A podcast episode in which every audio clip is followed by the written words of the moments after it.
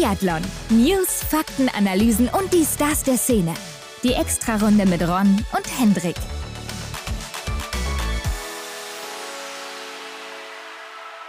Hendrik, was war das denn? Gar nicht das gewohnte Intro. Nee. Hier ist einmal der Renovierungszug durchgefahren, waren ein paar Heimwerker hier am Start. Und das war nicht das Einzige, ne? Also wir bringen hier mal den besten Podcast der Welt auf ein neues Level, heben die Qualität noch ein bisschen an, falls die Leute jetzt gedacht haben, das geht gar nicht mehr. Natürlich, das ist auch hier noch möglich. Genau, erschreckt euch nicht, ihr seid immer noch natürlich beim Biathlon Podcast Extra Runde. Ja, ich hoffe, das hat jetzt nicht arrogant gewirkt, was ich hier gerade gesagt habe. Aber gut, Fakten sind Fakten, Hendrik. Machen wir mal weiter im Text. Denn wir haben nicht nur ein neues Intro, sondern auch Kategorien. Und damit geht's direkt mal los. Frisch gewachst. Ja, Ron, frisch gewachst. Bist du's? Ich bin's nicht. Hier geht's um die Neuigkeiten der Woche. Genau, so ein frisch gewachsener Ski, der läuft doch wie neu. Und Hendrik, ich muss dir mal gerade sagen, ich war ja schon immer so ein Fan von so Kategorien, von so Buttons. Also seit ich TV Total gucke, also mit sechs, klar, macht man ja so in dem Alter. Mhm. Vor allem auch so lange aufbleiben in dem Alter, ist ja üblich. Ja, ganz klare Grundschulsendung immer gewesen für mich. ja, seitdem habe ich mir auf jeden Fall immer so ein Nippelboard gewünscht. Ne? Und jetzt haben wir das ja quasi hier. Ja. Nur läuten wir damit eben unsere neuen Kategorien ein und wir sind bei den News der Woche. Womit fangen wir an, Hendrik? Wir können direkt mit Oberhof starten, würde ich sagen, denn es gab ja ein paar negative Positivnachrichten vor dem Start, vor dem Weltcup-Start in Oberhof. Die erste Meldung war, dass Eduard Latipov positiv getestet wurde auf mhm. das Coronavirus. Einen Tag später dann auch Benjamin Weger aus dem Schweizer Team, dann eben auch noch Jeremy Finelle und Alexander Wolf, der Trainer. Mhm. Und es soll wohl auch noch einen rumänischen Athleten erwischt haben und einen bulgarischen Offiziellen. Ja, das war doch nur eine Frage der Zeit, oder? Also positiv getestet, diese Zweideutigkeit, sehr witzig, mussten wir beide drüber schmunzeln, aber nehmen uns nicht zu ernst. Natürlich ist der Corona-Test gemeint. Waren ja jetzt schon eine ganze Handvoll Leute. Ja, und natürlich besonders bitter auch für Eduard Latipov und Benjamin Vega, die ja beide super unterwegs waren. Ne? Benjamin Vega, einer der besten Schützen im Moment. Eduard mhm. Latipov, der fünf Beste aus dem Weltcup, hatte Ambitionen auf den Gesamtweltcup immer noch, also war richtig gut dabei. Ich glaube, sein Sieg war auch nur eine Frage der Zeit, war auch letztes Jahr richtig stark in Oberhof. Ja. Also wirklich bitter für ihn, kann ich mir vorstellen. Ich hatte auch das Gefühl, dass er so auch in Annecy nochmal vor Weihnachten so richtig in Fahrt gekommen ist. Ja, klar, war ja zweimal Zweiter. Genau. Und Hendrik, bei dem Thema muss ich wohl auch sagen, das macht ja dann auch Sorgen mit Blick auf Olympia so langsam, oder? Auf jeden Fall. Also ist ja nicht auszuschließen, dass auf der Reise dorthin ähm, ja, Ansteckungen stattfinden. Also es ist ein sehr heikles Thema. Ja, und stell dir vor, dann fallen gerade bei Olympia oder kurz vorher auch die Top-Athleten und Athletinnen aus, mhm. werden infiziert, müssen vielleicht auch in Quarantäne, wenn das sogar vorher noch passiert und äh, dürfen dann rechtzeitig nicht anreisen, können nicht anreisen. Also da schwant mir schon Böses irgendwie, was da so passieren könnte. Und äh, es lief ja auch Ski Alpin am Wochenende. Und da gab es auch ein kurzes Interview mit Felix Neureuter, ist ja da Experte mhm. beim Ski Alpin. Ja. Und Wolfgang Mayer ist ja auch einer der DSV-Verantwortlichen, soweit ich weiß. Haben sich da schon sehr kritisch dem Thema gegenüber geäußert, mhm. denn haben da auch so ein bisschen Bezug zu Sochi damals genommen, wo ja Dopingproben durch Wände ausgetauscht wurden. Und ähm, das konnte sich damals ja auch keiner vorstellen. Und jetzt ist die Frage, was ist denn eigentlich mit den ganzen Corona-Tests, die da aktuell im Umlauf sind? Da gibt es ja den sogenannten CT-Wert ab dem man dann vielleicht nicht mehr ansteckend ist, ab dem man dann wieder aus der Quarantäne oder auch wieder freigelassen werden kann, so kann man es ja sagen. Und der findet aber bislang ja keine Bedeutung. Da gibt es ja nur positiv oder negativ. Und jetzt könnten die Chinesen natürlich hingehen oder derjenige, der das eben testet und dann einfach jemanden als positiv deklarieren und man kann es gar nicht wirklich nachvollziehen, weil man keinen Wert hat, der dahinter steckt, ja. Mhm. Und wenn man dann eben an Sochi zurückdenkt, so die Aussage der beiden, dann macht das natürlich Angst für die Olympischen Spiele, wenn man da nicht wirkliche Transparenz hat, was eigentlich mit den Tests passiert. Ja, klar, also ist eine ähnliche Situation wie dann auch bei dem Dopingtest. Ne? Da muss man auch eigentlich immer das Vertrauen haben, dass es da mit rechten Dingen zugeht. Aber ja, es ist vermutlich ja schon mal so gewesen, dass es nicht so war. Und ja, ähnliches kann jetzt hier auch bei den Corona-Tests passieren. Naja, auf jeden Fall ein Thema, das äh, bislang Angst macht. Ja, es ist auch einfach ein weiteres Feld, wo eben dann betrogen werden kann. Ja, sicherlich keine schöne Geschichte. Ja, in Oberhof war ja eigentlich auch geplant, dass am Donnerstag schon der erste Sprint startet. Die Herren durften aber dann erst am Freitag ran, denn ja, um ehrlich zu sein, sah das ja da noch katastrophal aus. Also nach Wintersport sah das nicht aus. Nee, also da hätte man erst nochmal die Rollerski auspacken müssen, äh, die ersten Tage. Einige waren ja mhm. schon, glaube ich, am Montag oder Dienstag angereist, sehr früh auf jeden Fall. Die Norweger zum Beispiel mussten dann in die Oberhofer Skihalle, also in diesen Tunnel da. Aber man muss ja sagen, die Verlegung war richtig, ne? Denn Oberhofer hat rechtzeitig nochmal den Schnee ausgepackt und dazu auch gleich nochmal den Nebel und Wind mitgebracht. Wow, ja. Also dann war der Winter plötzlich da. Wer die Bilder vom Anfang der Woche nicht so gesehen hat, der kann einfach mal bei Kevin Vogt auf seiner Homepage vorbeischauen und sich in der Bildergalerie da mal ein Bild von machen. Also das sah wirklich nach Sommersport aus und nicht nach Wintersport. Aber ja, die Prophezeiung, die wurde ja dann auch wahr. Die Experten haben gesagt, der Winter kommt zum Wochenende. Ist er dann auch gekommen. Also vor Ort war dann da ja auch wirklich tiefer Winter. Ja, ich hatte auch das Gefühl, dass Kevin Vogt da gecampt hat oder so an der Rennsteig Arena. ja, ist ja sein Zuhause da. Ja, im wahrsten Sinne des Wortes. Hoffen wir mal, dass wir auf jeden Fall vor der WM 2023 dann bessere Aussichten haben, wenn die Athleten und Athletinnen dann schon mal früher da sind. Äh, ja. Wenn wir dieses Wetter dann natürlich, also dieses Wetter, was Montag, Dienstags da noch war, zur WM haben, wäre das natürlich sehr bitter. Mhm. Aber ja, am, am Ende muss ich wirklich sagen, Oberhof ist so ein Ort, der gefällt mir immer wirklich gut. Also mit dem Wetter hat es ja dann noch geklappt, aber auch durch diesen Wind, den Nebel und so, das macht das immer so ein bisschen unvorhersehbar. Ne? Die Strecke ist dazu auch noch ziemlich hart.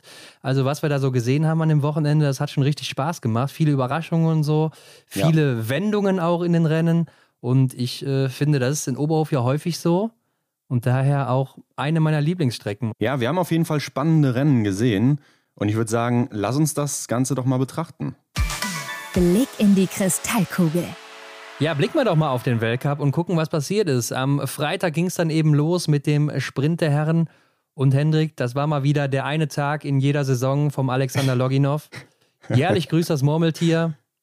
Schön gesagt. Siegt ja. mal wieder hier, auch mal wieder in Oberhof, hat er damals ja auch schon mal geschafft. Mhm. Und äh, bedeutet doch dann im Umkehrschluss auch schon, bei Olympia kann es dann kein Gold für ihn geben, oder?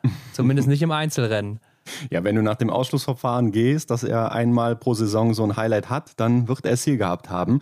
Ähm, auf jeden Fall nutzt er die Gelegenheit, hier dann bester Russe zu sein. Latipov ja aktuell noch bester Russe, aber ähm, ja, eher außer Gefecht gesetzt. Da zeigt der erfahrene Alexander Loginov nochmal, wer denn hier die Hosen anhat, könnte man fast sagen. Also er gewinnt hier den Sprint mit einem Fehler. Ja, und auch eine Top-Laufleistung, ne? Also fünf schnellster hier und da muss man auch vorab sagen, wir haben es ja auch letzte Woche noch mit Michael Rösch besprochen, beziehungsweise er hat es gesagt, die Russen, die sind immer gut in Oberhof. Ja. War letztes Jahr auch schon so, war auch die letzten Jahre generell schon so und er zeigt es eben auch wieder, fünf beste Laufzeit, ne? Mhm super unterwegs gewesen, nur ein Fehler geschossen und äh, ich wäre auch nicht traurig, wenn das jetzt hier sein einziger Sieg ist in diesem Jahr. Sage ich dir ganz ehrlich, Hendrik. Ja, Christian Dexner hat es ja auch im äh, Verlaufe des Wochenendes, ich glaube im Verfolger später nochmal gesagt, ja, dass er eben der umstrittene Athlet ist im Feld. Der umstrittenste, genau. Auf Platz 2 auf jeden Fall Emilien Jacquelin mit zwei Fehlern, 6,5 Sekunden hinter ihm. Und das, obwohl er läuferisch fast gleich schnell ist wie Loginov. Also hat der Franzose hier einiges am Schießstand gut gemacht, da war er nämlich deutlich schneller. Stimmt, in der Range Time ist er der drittschnellste an dem Tag. Ja, und deshalb eben nur sechseinhalb Sekunden hinter ihm, trotz einem Fehler mehr. Also da sieht man mal wieder an der Range Time, da kannst du richtig Zeit gut machen. Und Stule Holmberg Reit, der ist auch mal wieder auf dem Podest zu finden. Dritter geworden, war nach dem zweiten Schießen noch Zweiter, da war es richtig eng, konnte das aber nicht halten. Und läuferisch meldet er sich aber auch so langsam wieder zurück, habe ich das Gefühl. Ja, er steht hier auf Rang 7, 26,5 Sekunden hinter Tajebö, der der schnellste war an dem Tag. Ja, er kommt langsam in die Spur. Und man muss ja auch mal sagen, es waren keine einfachen Bedingungen. Ne? Gerade er, so hatte ich das zumindest gesehen, hatte so ein bisschen Pech. Also da sah es immer sehr windig aus, als er am Schießstand stand. Ja. Hat dann trotzdem nur einen Fehler geschossen und das ist mal wieder so, also es ist einfach eine Augenweide, wenn er schießt, oder? Sieht einfach perfekt mhm. aus. Also ich kann es nicht beschreiben, weil ich ja auch kein Fachmann richtig bin, aber es sieht einfach von der Technik her perfekt aus und äh, immer sehr zügig und schnell und einfach so, als hätte er das einfach alles unter Kontrolle. Bin ich jedes Mal beeindruckt. Ja, er ist ein Meisterschütze. Er hat das Gewehr im wahrsten Sinne des Wortes fest im Griff. Also da, ja, da wackelt nicht viel. Aber auf Rang 4 wird es jetzt interessant aus deutscher Sicht. Johannes Kühn mit zwei Fehlern wird hier Vierter. Mit der vierten Laufzeit, also auch Johannes ist hier mal wieder einer der Top-Athleten. Ja, und das Traurige ist natürlich, hätte er nur einen Fehler geschossen, dann oh ja. hätte er gewonnen. Das kann man immer sagen im Biathlon. Aber hier ist ja seine Liegendserie gerissen. Ne? Er war ja bis dahin liegend 100% fehlerfrei. Ja. Und hier ist es dann eben eingebrochen, 18,6 Sekunden hinter Alexander Loginov. Sehr schade.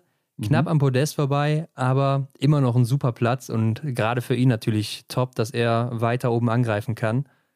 Und wird natürlich dann auch langsam unheimlich für Olympia, ne? wenn er weiter so macht. Ja, so langsam kommen die Ergebnisse in die richtige Richtung und ja, da kann man sich wirklich äh, drauf freuen, glaube ich. Und direkt dahinter ja auch noch Roman Rees. Der hat nur einen Fehler geschossen, war aber auch solide unterwegs. Ähm, generell, wenn wir mal gerade aufs deutsche Team und die Laufzeiten gucken, ne? Johannes Kühn, hast du gesagt, war der viertschnellste. Dann ja. haben wir noch Philipp Navrat, neun schnellster, Erik Lesser, zehn schnellster, Benedikt Doll, elf schnellster und Roman Rees, 17 schnellster. Also fünf Deutsche unter den Top 17 in den Laufzeiten. Das ist richtig mhm. gut als Mannschaftsergebnis. Ja, und zum Vergleich sind nur vier Norweger in diesem Bereich unter den schnellsten. Also ja, da setzt sich das deutsche Team doch mal durch. Ja, und da ist noch nicht mal Wettle Christiansen mit dabei. Ordentliche Leistung, richtig gut. Ähm, Tajebö wird hier Siebter mit drei Fehlern, ist aber der schnellste an dem Tag. Also mit drei Fehlern noch Siebter zu werden, ist ja auch erstmal eine Leistung. Ja, klar. Aber ist natürlich dann auch dem geschuldet, dass allgemein sehr, sehr viele Fehler geschossen wurden. Und ein Mann, den ich hier sehr interessant finde, ist Daniel Serok-Wostov. Der ist gerade mal 22 Jahre alt, hat hier die drittbeste Laufzeit, wird Achter mit zwei Fehlern und ist auch erst seit dieser Saison im Weltcup dabei. Mhm. War davor im IBU Cup oder eben auch bei den Junioren unterwegs. Und das ist ja wohl mal ein vielversprechender Kandidat für die russische Mannschaft. Ja, die Staffel, die wird wahrscheinlich brutal stark sein. Ja, ich glaube auch. Also viele ausgeglichene Athleten da im Team unterschätzt mhm. man so ein bisschen, weil man die selten vorne auf dem Podest steht oder die auch selten im Fernsehen gezeigt werden, weil sie, ja, muss man so sagen, sind einfach nicht mehr so beliebt im TV-Bild, ne, ganz klar, ja. durch die Vergangenheit. Äh, werden sie auch nicht mehr so gerne angesprochen, wenn sie jetzt nicht vorne weglaufen wie ein Alexander Loginov dann eben im Verfolger. Mhm. Aber ja, sind einfach ein starkes Team, schießen sehr gut und laufen teilweise auch richtig gut. Und Anton Barbikov ist ja auch Sechster geworden hier mit zehn Treffern, auch mal wieder aus dem IBU Cup zurückgekommen. So kann es laufen, ne? Ja, man stellt sich jetzt mal vor, dass Eduard Latifov eben kein Corona hat und äh, dann ja. eben starten konnte. Dann wäre vermutlich auch noch ein weiterer Russe oben mit dabei gewesen. Ja, kann man natürlich nie sagen, aber wahrscheinlich wäre es so gewesen. Also sah mhm. ja richtig gut aus bisher. Mein Favorit auf Platz 9, Canton Fiomayer, Du hast es mich in der letzten Folge gefragt. Ja, ihn hatte ich auf Platz 1. Ich habe gedacht, er macht das Ding, aber ah, schießt ah, okay. hier zwei Fehler. Mhm. Und mit der achten Laufzeit, ja, okay, das passt für ihn, aber er kann auch mehr. Ich glaube, ich hatte ihn gar nicht in den Top 5, weil er in Oberhof halt nie so gut zurechtkam. Mhm. Ähm, aber gut, neunter Platz ist ja auch noch solide. Klar, zwei Fehler ist für ihn auch zu viel. Der Belgier Florent Claude übrigens Elfter geworden, ist ein gutes Ergebnis für ihn und hinter ihm ist irgendein Chinese, der Cheng heißt mit Nachnamen. Fang Ming Cheng. Fang Ming Cheng natürlich. Auch nur ein Fehler. Ja, solides Ergebnis, ne? Ja, das ist wohl die Handschrift von Oleiner Björndalen und Daria Domracheva. Übrigens, Ole Einer Björndal, der soll wohl angeblich noch seine Athleten im Training abziehen, läuferig. Also da muss ich echt mal gut lachen. Der alte Mann, wie alt, ist er, wie alt ist er denn jetzt? 47 Jahre alt, zieht er immer noch seine Athleten ab. Ah, wird sogar bald schon 48 jetzt im Januar. Aha, ja. Also äh, kann ich mir richtig gut vorstellen. Mich dann ein herrliches Bild. Und äh, der DJ ist übrigens auch geblieben, Hendrik in Oberhof. Also hat sich auch nichts geändert. ja, ich habe auch gehört, der Pink Panther war wieder am Start. Ja, auch Jurassic Park zum Beispiel, ne? Ja. Ähm, und viele andere Filmmelodien. Und natürlich der Schlager durfte auch nicht fehlen am Wochenende. Also hat man immer mal wieder gehört durch die Lautsprecher. Ja, ist ja reichlich beliebt da. Also müsste immer noch DJ Charlie sein, denke ich mal. Vermute ich auch, ja. Aber kommen wir wieder zurück zum Rennen. Sebastian Samuelsson, der schnelle Schwede, wird 14. und ist auch gar nicht mehr so schnell hier im Januar. Ist ja. nämlich auch nur 14. in den Laufzeiten gewesen. Ähm, ich weiß nicht, ob du das mitbekommen hast, aber die Schweden haben über Weihnachten sehr intensiv Grundlagen trainiert. Mhm. Wurde selten erwähnt, auch am Wochenende mal wieder. Ja, ich, hab, ich meine, ich habe es mal gehört, also nebenbei. Ähm, ja, gut, Sebastian Samuelsson schießt zwei Fehler. Und naja, ich hatte dich ja auch in der letzten Folge gefragt, ist das so der Abwärtstrend aus Annecy Le Grand Bonnant, der sich jetzt fortsetzt? Wird man ja jetzt hier erstmal denken. Ja, wobei er da halt eben noch der schnellste war. Jetzt natürlich läuferig hier eingebrochen, aber man muss auch sagen, Johannes Lukas, der wird schon mehr auf die Olympischen Spiele gucken. Ne? Also das mhm. ist, glaube ich, ganz klar. Und wenn sich das dann wieder so auszahlt wie im letzten Jahr auf der Pokeljuka, dann wissen wir ja, wie das ausgeht für die Schweden. Also ist seine Platzierung hier jetzt schon die Quittung der intensiven Einheiten über Weihnachten? Ja, also er soll sich ja wohl auch äh, ziemlich müde gefühlt haben. Mhm.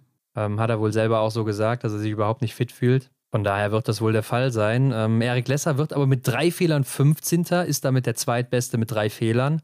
Klar, müssen wir nicht drüber reden. Drei Fehler äh, ist natürlich nicht gut, aber läuferig mit der zehnten Zeit halt echt ein gutes Rennen gemacht. Ja, und sah äh, auch stabil aus. Damit ja auch seine Olympianorm dann voll erfüllt. Zwei zweimal unter den Top 15 zu sein. Ja, und wenn man mal so ins Netz schaut, ähm, da war ja auch die große Frage, schafft er die Norm, schafft er sie nicht? Was ist, wenn er sie nicht schafft? Und da waren ja auch schon viele Leute davon überzeugt, selbst wenn Erik die Norm nicht schaffen würde, würde er trotzdem mit zu den Spielen fahren, alleine wegen den Staffeleinsätzen. Ja, Henrik, und wo ich jetzt gerade mal drüber nachdenke, er ist ja damit jetzt der fünfte Athlet, der die Norm geschafft hat. Und wir haben ja nur vier Startplätze im Sprint und Verfolger. Mhm. Und zurzeit muss man ja sagen, hat er die schlechtesten Ergebnisse des Teams eingefahren. Da ist natürlich dann die Frage, wen setzt du da im Sprint ein zum Beispiel und dann natürlich auch gleichzeitig im Verfolger. Weil das hängt natürlich miteinander zusammen. Kannst ja nicht auf einmal sagen, ach, der Erik, der war jetzt nicht im Sprint dabei, dem packe ich jetzt nochmal einen Verfolger als 60. oder sowas, ne? nee, nee, das geht leider nicht. Ähm, aber ja, gut, der Bundestrainer, der kennt natürlich die Qualitäten seiner Schützlinge. Und Erik Lesser ist ja eigentlich auch so ein Kandidat, der sich in der Verfolgung gut rankämpfen kann. Also selbst wenn er im Sprint dann nicht die perfekten und nicht die äh, so sehr zufriedenstellenden Ergebnisse liefert, ist er ja dann ein Blatt für die Verfolgung. Ja, aber wen lässt du raus? Ne? Wir haben Johannes Kühn, Roman Rees, Philipp Navrat, Benedikt Doll und dann eben Erik Lesser. Mhm. Also ja, das, das ist schon eine schwierige Entscheidung definitiv eine schwierige Entscheidung. Wettle Christiansen ist ja auch noch vorne im Gesamtweltcup dabei, hier aber auch nur 16. mit zwei Fehlern, also geht auch unter seit den letzten Wochen, muss man sagen. Ja, auch wenn ich mir seine Laufzeit angucke, 24. eine Minute zwei von Teamkollege Tajebö, ähm, ja, kommt mir ein bisschen verschlafen vor. Habe ich auch mehr erwartet, aber vielleicht hat er auch sowas ähnliches eingelegt wie die Schweden, also längere Ausdauereinheiten. Lukas Fratscher kommt zurück hier nach Oberhof, soll nicht seine Strecke sein, wird 22. mit zwei Fehlern. Ja, finde ich eigentlich ganz solide, das Ergebnis für ihn. Mhm, ja, gut, in der Laufzeit, da hängt er noch hinterher. 42. hat er hier an dem Tag. Aber am Schießstand ist er schnell, ne? Vierte Range-Time hat er hier. Ja, da ist er meistens schnell, das stimmt. Ähm, hinter Jacqueline sogar in der Range-Time.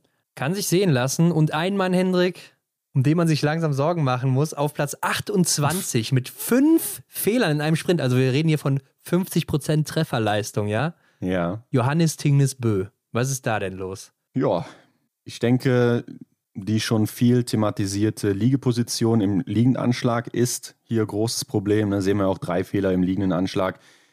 Läuferisch, naja, ist er sechs Sekunden hinter seinem Bruder mit der zweitbesten Laufzeit. Aber ja, das ist sehr, sehr unsicher am Schießstand. Ja, zur Laufzeit muss man sagen, wenn du natürlich auch fünf Runden extra in den Beinen hast, bist du vielleicht auch ein klein bisschen geschlauchter als der, der Wahrscheinlich, äh, ja. nur drei Runden hatte. Gut, das sind natürlich auch schon einige, aber trotzdem, ähm, ja, weiß man nicht, was da los ist, oder? Also jetzt muss man auch schon an den Gesamtweltcup denken, an die Verteidigung. Kann man schon sagen, die ist eigentlich weg, oder? Er wird ja jetzt auch nächste Woche wohl in Ruppolding nicht starten. Ja. Äh, Stimmt, das EBU-Cup-Team kommt, ne? Aus Norwegen. Genau, also ich denke mal, dass kein, keine Nation, wenn die Weltcup-Athleten und Athletinnen da sta nicht starten, dann die Plätze frei lässt, sondern die werden natürlich dann irgendwelche Richtig, Athleten ja. und Athletinnen aus dem EBU Cup hochholen. Wäre ja blöd, wenn sie es nicht machen würden. Das ganze norwegische Team fliegt ja wohl, ich glaube, nach Livigno zum Trainieren in die Höhe. Ja. Oder nach Lavazé, ich bin mir nicht ganz sicher. Ähm, eins von beiden war es. Hört sich ähnlich an, ist auch selbe Land. ähm, Und er ist der Einzige, der nach Hause zurückfliegt, zur Familie halt und da dann trainiert. Ja, ich würde mal gerne wissen, ob das so für jeden möglich ist oder ob er da eine extra Wurst bekommt. Auf jeden Fall scheint da so den Reset-Knopf zu suchen. Vielleicht findet er den ja zu Hause. Wie schätzt du das ein? Ich weiß nicht, ob er eine extra Wurst bekommt, aber ich könnte mir halt vorstellen, dass es aus sportlicher Sicht halt gar nicht so sinnvoll ist, nach Hause zu fliegen. Mhm. Erstmal, weil du natürlich wieder anderen Menschen ausgesetzt bist, jetzt gerade in der Corona-Zeit, wo es wieder eben so rund geht. Du verlässt die Bubble, ja. Wäre mir das eben schon ein bisschen zu heikel. Und natürlich, du trainierst alleine. Also, wen hat er denn da zu Hause? Deshalb aus sportlicher Sicht und dann gerade mit Hinblick auf die Olympischen Spiele finde ich das schon riskant. Also, ich würde es persönlich nicht machen. Ich kann es mhm. natürlich so nachvollziehen, dass er natürlich zur Familie will, aber gut, das will wahrscheinlich jeder. Ähm, trotzdem würde ich es wahrscheinlich so nicht machen wie er.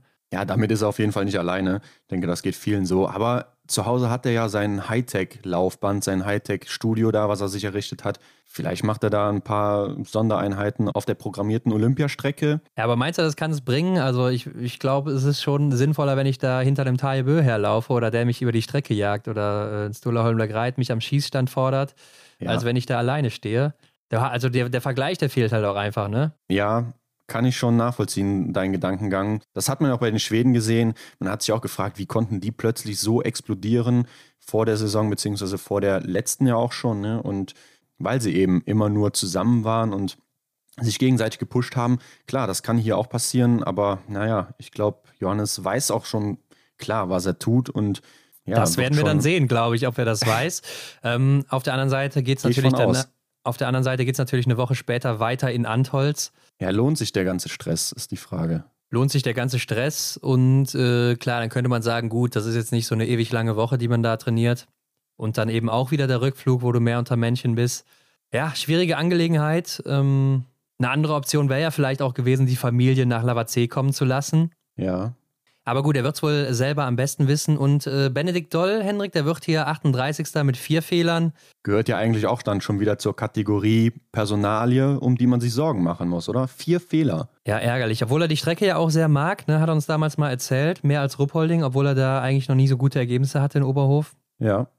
Aber in Ruppolding dafür schon ein paar Mal auf dem Podest stand. Ja, warten wir doch einfach mal ab, wie es da weitergeht für Benny. Aber er ist immer noch ein sehr wichtiger Mann, wie ich finde. Ähm, Platz 47, Simon Detieu, auch nicht mehr so dabei plötzlich. Mhm. Vor ihm auch Anton Smolski mit vier Fehlern und der letzte Deutsche Philipp Navrat, 51. auch mit fünf Fehlern. Ja, das sind auch so Leute, da warten wir noch mal auf den Durchbruch, dass die endlich mal kommen. Ne? Äh, Gerade so ein Philipp Navrat, dass er endlich mal trifft und dann ja. eben mal vorne in die Top 5 oder sogar mal aufs Podest läuft. Aber das Rennen ist dann auch schnell aus der Hand gegeben, wenn man liegend schon zwei Fehler schießt dann hat man in, im stehenden Anschlag wie, wie Philipp dann da die ja, schlechteren Bedingungen vielleicht. Ich bin mir nicht mehr ganz sicher, ob das so war, aber könnte ich mir natürlich vorstellen. Und ja, dann, dann bist du natürlich raus. Ja, auf jeden Fall. Und Martin Ponzil Oma, fünf Fehler, 57. ist damit gerade noch so in der Verfolgung dabei. Hier auch gleiches Bild. Antona Gigonat sogar gar nicht mehr geschafft in den Verfolger mit sechs Fehlern. Also da lief schon viel verkehrt. Und es war ja auch jetzt hier das erste Rennen von Emilien Jacquelin im gelben Trikot. Ja. Um was meinst du? Wie, wie hat ihm das gelbe Trikot gepasst? Also ich meine jetzt nicht optisch, Hendrik, sondern halt, kann er das tragen als Persönlichkeit? Vom Charakter her? Als ist Repräsentant, meinst du? Ja. Naja, ich glaube, er ist noch hier und da vielleicht was grün hinter den Ohren. Da denke ich, er würde es zu so einem Taille Bö passen, ne? aber. Äh okay. Ja, also ich fand, er hat schon eine ganz gute Figur drin gemacht, so ähm, sah halt selbstbewusst auch irgendwo aus. Meinte ja. auch nachher, dass es vielleicht so ein bisschen Flügel verleiht, ne? Für andere ist es ein bisschen Druck. Mhm. Aber für Martin Foucault war es ja auch immer so das Red Bull unter den Trikots. Und er hat damit hier mit seinem zweiten Platz übrigens auch das rote Trikot übernommen von Sebastian Samuelsson. Ja, bei Emilien Jacquelin hätte ich mir auch noch denken können, ja, aufgrund seiner vorherigen äh, Handlungen in gewissen Situationen, dass er dann auch vielleicht überheblich wird. Äh, aber scheinbar war das ja nicht der Fall. Und während des Sprints kam auch noch die Meldung, Hendrik, dass es wieder neue Folgen von Ohne Gewehr gibt. Oh ja, wen haben wir neu? Raphael Poré? Christoph Sumann und Katrin Apel. Also eine deutsche Athletin, ein Österreicher und ein Franzose und nicht nur irgendein Franzose, sondern er war damals der Beste aller Zeiten. Ja, der Vorgänger von Martin Foucault, kann man ja schon sagen. Auf jeden Fall. Hat sich damals enge Battles mit Ole Einer Björndalen geliefert, also ja. war zu der Zeit einfach der Größte mit Ole Einer Björndalen. Und ähm, ich habe noch nicht reingeguckt, aber finde ich auf jeden Fall einen richtig coolen Gast. Ich war als Kind ein richtiger Fan von ihm. Also war ein richtiger Fanboy. Ich weiß nicht, ja. ich hatte immer so das Gefühl, entweder warst du so Ole einer Björnlager oder Raphael Poré. Ich war halt immer Poré. Ja, bin mal gespannt, werde mir das auf jeden Fall angucken. Aber die anderen beiden auch interessant. Christoph Sumann und Katrin Apel. Ja. Äh, hat ja auch für Deutschland viel geholt, Katrin Apel. Und Christoph Sumann ist ja auch, glaube ich, der erfolgreichste Österreicher. Jetzt nicht nach Medaillen, aber er war ja mal im gelben Trikot, hat mal mit um den Gesamtweltcup gekämpft. Ähm, also war auch mal eine Zeit lang richtig gut. Und am Nachmittag ging es ja dann weiter mit dem Sprint der Frauen. Martholz Reuseland in Gelb unterwegs, in Gelb-Rot sogar. Zeigt das auch eindrucksvoll und gewinnt hier mit einem Fehler. Ja, läuferig weiter unterwegs wie im ersten Trimester, so sechste Laufzeit, ähm, da wo man sie auch vorher immer gefunden hat. Man muss aber sagen, mittlerweile jetzt auch nochmal im Vergleich zum letzten Jahr, da hat sie ja in fast jedem Sprint zwei Fehler geschossen und jetzt schießt ja. sie halt nur noch null oder einen Fehler, ist damit vorne dabei oder gewinnt dann hier eben sogar. Ja, und auch eine sehr gute letzte Runde wieder hingelegt. Da war sie nämlich die viertschnellste. Also macht hier einen super Job und holt ihren vierten Sieg in dieser Saison schon. Mhm. Unangefochten die Nummer eins momentan. Und dahinter mal wieder Hannah Sola und Julia Simon gleich auf. Beide zweite zeitgleich. Julia Simon hat aber einen Fehler weniger geschossen. Anna Sola nämlich zwei Fehler. Und die war auch gleichzeitig dann noch die schnellste des Tages. Ja, die Belarusin ist aktuell noch wirklich fit in der Loipe. Ich habe vermutet, dass sie da auch einbricht, aber hier hält sie es mal wieder. Ja, scheint auch einiges richtig gemacht zu haben. Und ist ja eine weitere Top-Platzierung für sie. Keine Frage, zweiter Platz. Glaubst du, da ärgert man sich, dass dann noch jemand mit dir auf dem Platz 2 steht? Äh, glaube ich eigentlich nicht. Also ich glaube, du freust dich einfach über Platz 2 und äh, denkst ja. dir, ist mir auch egal, dass die jetzt hier auch noch Zweite ist. So. Oder wie siehst du das? Ja, ich kann es mir jetzt auch nicht vorstellen. Ich habe ja eh immer so das Gefühl, dass in der Biathlon-Familie, in der Biathlon-Family, wie man immer so schön sagt, dass da eh sich, äh, zumindest vor der Kamera, sich viele Leute gut verstehen. Und äh, ja, da gönnt man sich das doch. Aber ähm, jetzt zum Beispiel, wo du es gerade ansprichst, zum, als Lukas Hofer damals Erster geworden ist mit Simon Schemp zusammen, ja. und das sein einziger Weltcupsieg war für viele Jahre bis zur letzten Saison.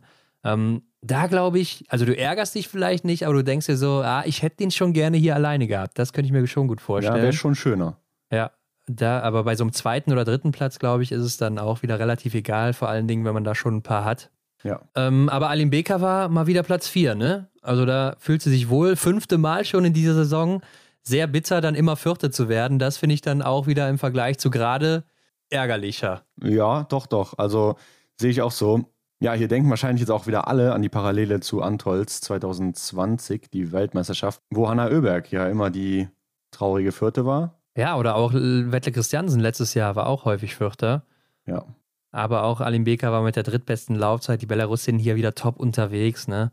Ich hatte sie eigentlich nicht auf dem Zettel, weil ich mal geguckt habe, wo die so letztes Jahr in Oberhof waren. Da ja. sah es nämlich gar nicht so gut aus. Hab dann auch beide nicht reingetippt. Aber ich muss auch mal sagen, so allgemein ein Tipp fürs Tippspiel. Ich bin ja immer noch amtierender Tippspiel-Weltmeister, Hendrik, falls es nicht weißt. Ja, ja, doch. Wenn zwei Rennen am selben Tag sind, dann kann ich nur empfehlen, das zweite Rennen nach dem ersten erst zu tippen, weil man da auch schon teilweise sieht, wie so das Material läuft, ne? Bei den Athleten ja. und Athletinnen. Also für die Laufzeiten oder so hat das schon oft eine Bedeutung, dass man sieht, ja, okay, die können vorne mitlaufen, die nicht so. Mhm. Ähm, ist meistens immer recht ähnlich. Ja, ich merke schon, du bist wirklich ein Fuchs, was das Tippspiel angeht. Du schaust ja dann tatsächlich auch nochmal die Herren im Vergleich zu den Damen an und äh, tippst dann erst. Aber, oder schaust ja sogar, wie sind die Athletinnen und Athleten letztes Jahr zurechtgekommen an diesem Ort. Ich zum Beispiel konzentriere mich dann nur auf die aktuelle Leistung und so wie ich sie aktuell einschätze. Äh, also schaue mir gar nicht so die Historie an. Kann man ja aber vielleicht auch mal machen. Ja, aber ich muss auch sagen, momentan läuft es bei mir nicht so gut. Also von daher sollte man vielleicht auch nicht drauf hören. Auf jeden Fall, ja. Hendrik, fünfter Platz für Ingrid Landmark-Tandrevold mit nur einem Fehler. Und das hier war eine wichtige Position für sie, ne? Denn sie hatte ja richtig Probleme, ist noch nicht im Olympiateam der Norwegerinnen. Ja. Denke aber, das sollte sie jetzt sein mit dem fünften Platz. Ja, sie hat ja wirklich lange drauf gewartet. Wenn wir jetzt mal schauen, wir sind am Anfang des zweiten Trimesters. Und nach Oberhof sollen ja auch die letzten Plätze noch vergeben werden für das Olympiateam. Also hat sie sich hier wirklich gut gezeigt. Dann, wenn es drauf ankommt. Ja, unter Druck dann auf jeden Fall auch abgeliefert. Und das ist ja schon mal auch ein gutes Zeichen für die Olympischen Spiele. Also wird dann wahrscheinlich jetzt auch in der oder in dieser Woche bekannt gegeben werden, ja. dass sie dabei ist. Kann ich, mir nicht, kann ich mir nicht anders vorstellen. Christina Restova ist auch wieder vorne mit dabei. Platz 7 mit zwei Fehlern, auch sehr gefährlich momentan. Marie Eder mit einem Fehler Achte geworden. Und bei ihr ist ja immer das riesige Problem, das Schießen, vor allen Dingen die Schießzeit. Auch hier ja. wieder nur 55. in der Range Time. Ja, das sind 20 Sekunden. Ja, und äh, ich sehe auch gerade, die schnellste in der Range-Time, Hendrik, ist Amy Baserga. Also da ja, zeigt die Juniorin, zeigt im Weltcup-Feld mal, wie geschossen wird. Ja, flott unterwegs. Und hat dabei auch noch alles getroffen, wird aber nur 48. Also da hapert es aktuell noch beim Laufen. War aber ja auch im Sommer äh, eine längere Zeit mal verletzt und ist eben auch noch sehr jung. Mhm. Aber ähm, dass sie hier einfach mal zeigt, am Schießstand, wie es geht, schon mal ein gutes Zeichen. Und ich sagte, die wird noch kommen. Ja, weiter in der Liste geht es mit Hanna Oeberg auf Rang 9 mit zwei Fehlern, auch neunte Laufzeit. Ja, läuferisch ja weiter gut dabei, kann man eigentlich sagen, oder solide zumindest, aber zwei Fehler dann natürlich auch wieder zu viel für sie. Ist ja schon die ganze Saison das Problem bei ihr, das Schießen, ne? Ja. Da kommt es einfach Kommt nicht. immer wieder, wird immer wieder Thema bei ihr sein. Dorothea Viera mit einem Fehler Zehnte geworden. Nach Ancile Grand Bonheur habe ich schon gedacht, dass sie jetzt vielleicht auch mal vorne wieder mit angreifen kann, aber läuferisch ist da auch noch nicht viel drin. 36. Laufzeit. Vanessa Vogt, beste Deutsche, auf Platz 12, Hendrik. 10 Treffer. Ja, sie hat mir am Wochenende sehr gut gefallen. In der Loipe ist sie noch hinten an, ne? Klar, 46. Klar, ja. Laufzeit, also da muss sie noch Potenzial ausbauen. Und ich habe auch das Gefühl, dass sie in der Range-Time doch dann schneller wird. Ja, ist da im soliden Mittelfeld so. Oder vorderem Drittel kann man sagen. Ich bin trotzdem immer noch ein Fan von Treffer vor Zeit, weil was bringt's dir, wenn du am Ende nicht triffst? Klar, wenn die Zeiten jetzt extrem langsam sind, dann sollte man da auf jeden Fall was dran machen. Aber äh, wo sie jetzt ist in dem Bereich und wenn sie dann eben trifft, ist das doch voll okay. Das Läuferische, wie du sagst, ist dann eher so das Problem. Ja, Stina Nilsson, 14. mit einem Fehler, etabliert sich auch langsam im Team. Und Elvira Oeberg wird mit zwei Fehlern 15. Der Derwig war hier gar nicht mehr so derwig-mäßig unterwegs. Fünfte Laufzeit, ist aber immer noch gut, ne? Also. Mhm. Ja, es ist eine schwedische Düse, habe ich gehört. Stimmt, ja. Die schwedische Düse. ja die schwedische Düse, ähm, hat es dann in der Staffel ja wieder gemacht, wo wir gleich noch zu kommen werden. Oh ja, ja. Lisa Theresa Hauser-Hendrik, die hatte ich auf meinem Zettel vorne drauf, denn die war ja letztes Jahr großartig in Oberhof. Jetzt hier zwei Fehler, 18. geworden. Läuferig auch noch nicht da, wo sie hingehört. Also ja, war nicht so ein gutes Rennen von ihr. Vanessa Hinz wird 25. Denise Herrmann 26. mit je zwei beziehungsweise drei Fehlern. Und Denise Herrmann wohl läuferig solide unterwegs mit der siebten Laufzeit. Aber das bringt natürlich dann auch nichts.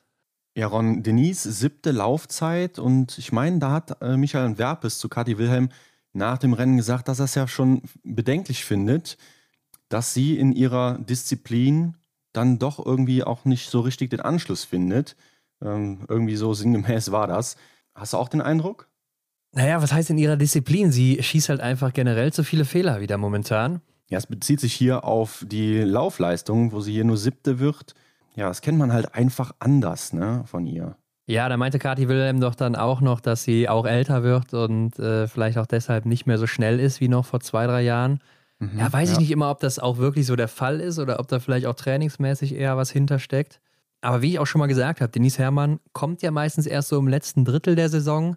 Ja. Also wacht mal vielleicht noch mal ein bisschen ab, ne? gucken noch mal, was da so kommt wenn sie dann am Ende trotzdem die Medaillen in Peking holt, wird sie halt die gefeierte Heldin sein. Von daher mhm. einfach mal abwarten. Aber mit drei Fehlern wird sie auch da keine Medaille holen im Sprint. Das kann ich ja jetzt schon mal sagen, Hendrik. Ja, wahrscheinlich nicht.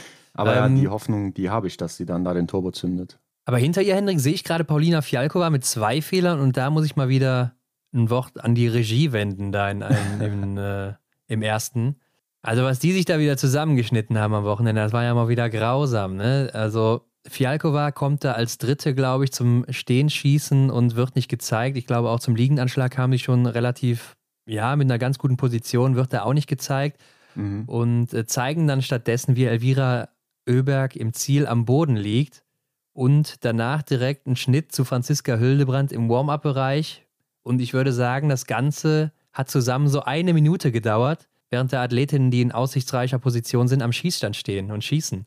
Ja, das haben wir ja schon mal angesprochen, dass da manchmal so die Kameraführung, da fragt man sich, ähm, das ist doch gar nicht interessant. Also selbst wenn da eine Athletin oder ein Athlet am Schießstand ist, der von mir aus aus Rumänien kommt oder wo auch immer und keine große Rolle spielt im Weltcup, im, äh, in den Top Ten oder wo auch immer, aber doch dennoch ähm, kann man in dem Moment das Geschehen verfolgen. Das ist doch wesentlich interessanter als ja dann eine außer Atem K.O da liegende äh, Athletin im, im Zielbereich ja, ja. oder ein Athlet, wie es dann halt eben auch ist. Ja, habe ich mich auch gefragt. Also den Punkt kann ich gut verstehen. Ja, oder auch Justine Breisas kam auch zum äh, Liegenschießen als Führende, glaube ich sogar, oder zweite schnellste und äh, wurde dann auch nicht gezeigt. Genauso wie auch bei den Herren war es Jacques Law, der als erster zum Stehenschießen kommt. Und dann wird ja. der US-Amerikaner Paul Schommer beim Zieleinlauf gezeigt, der überhaupt keine Chance hatte, irgendwie auf den Sieg oder aufs Podest oder sonst was. Ähm, also da fragt man sich schon manchmal, warum man dann eben die Entscheidung fällt, da hinzuschneiden, während mhm. gerade da der, der Mann im gelben Trikot schießt. Also ja, das konnte ich nicht ganz verstehen und äh, passiert ja immer wieder mal, aber hier ist es mir jetzt zum ersten Mal in dieser Saison so richtig bitter aufgestoßen. Justine Bresas wird aber 34. hier im Rennen, äh, ist trotzdem die zweitschnellste mal wieder, also läuferig pff, ist einfach eine Rakete, ne? Also ja. jedes Mal oben Krass. mit dabei. Einfach nur krass. Äh, schießt aber auch hier wieder fünf Fehler. Meine Güte, ey. Franziska Hildebrand wird 46. mit zwei Fehlern, Amy Baserga eben angesprochen 48. mit zehn Treffern und Lisa Vitozzi, und da bin ich auch mal wieder am Rad gedreht, du. Also schießt im Liegendanschlag mal wieder drei Fehler, danach fehlerfrei und wird 49. Ich kann es nicht fassen, Hendrik. Die hatte ich auch mal wieder in meinen Top 5, ne? Damals ja. in Oberhof den Doppelsieg geholt. Sprint und Verfolgung gewonnen. Ist ihr Lieblingspflaster, habe ich so das Gefühl. Also sie postet auch immer recht viel, wenn sie da ist und so.